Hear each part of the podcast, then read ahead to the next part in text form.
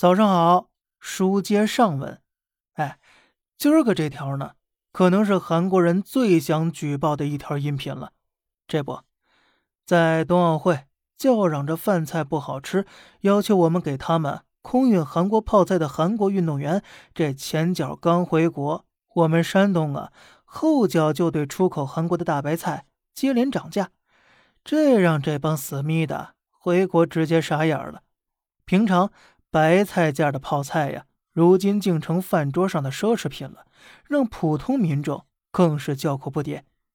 我万物起源，全宇宙最强的韩国，连泡菜都吃不起了。哎，这要问了，为什么山东大白菜一涨价，韩国民众就要闹泡菜荒了呢？今儿啊，我们就来聊一聊，如果我们将白菜禁止出口，会对思密达带来什么后果？感兴趣的，点个赞，订阅一下，咱每天聊点不一样的。韩国人最喜欢的那就是泡菜了，而且家家户户都会腌制泡菜。腌泡菜呢，甚至成为韩国主妇的必备技能。这个技能也成了让他们丈夫评判妻子是否贤惠的重要标准之一。但是最近他们这项技能却是无计可施了，因为。他们可能连泡菜都吃不起了。原来呀，泡菜最重要的原材料那就是大白菜了。这玩意儿实在太贵了。据了解，往年正常一颗白菜只需五千韩币，换算成人民币呢，大概不到三十。如果这个价格其实还是能接受的，但是今年的涨价却让这帮思密达叫苦连天了。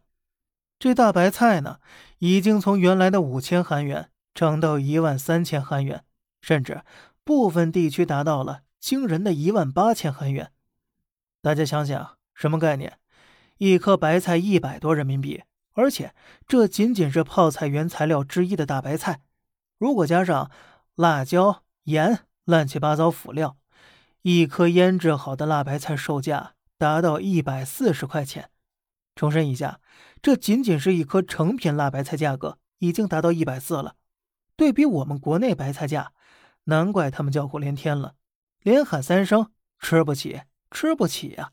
而且到处示威游行抗议物价，有些泡菜工厂甚至直接关门。而这一切让韩国变得动荡的源头，其实呢，就是咱山东出口的白菜涨价了。我们出口的白菜一涨价，直接让韩国市场地震了。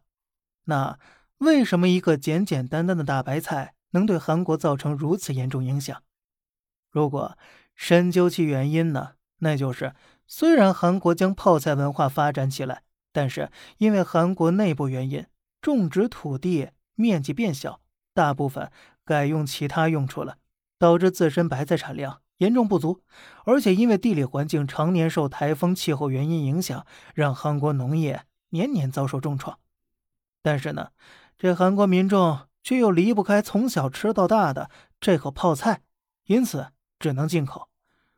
而我们呢，天朝上国，物产丰富，土地肥沃的山东白菜映入他们眼帘，而且逐年扩大市场份额，最终啊，成为韩国最大的白菜供应商。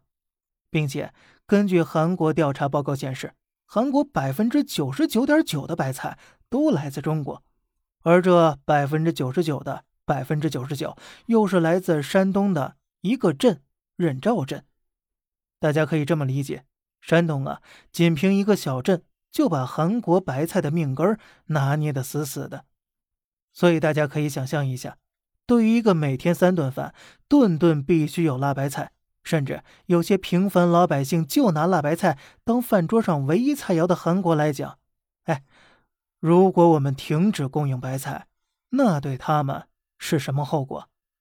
而古往今来，小西巴们一直回避白菜从我们这进口的事实，一直妄称啊，我们大韩民国地大物博，而且迷之自信，自欺欺人。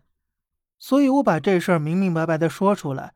并且说呢，这音频可能是韩国人最想举报的，不为过吧？我想问问大家，有博学的网友知道韩国的西瓜多少钱一斤吗？好了，这里是小胖侃大山，每天早上七点与你说说这世上发生的事儿。观点来自网络，咱们下期再见，拜拜。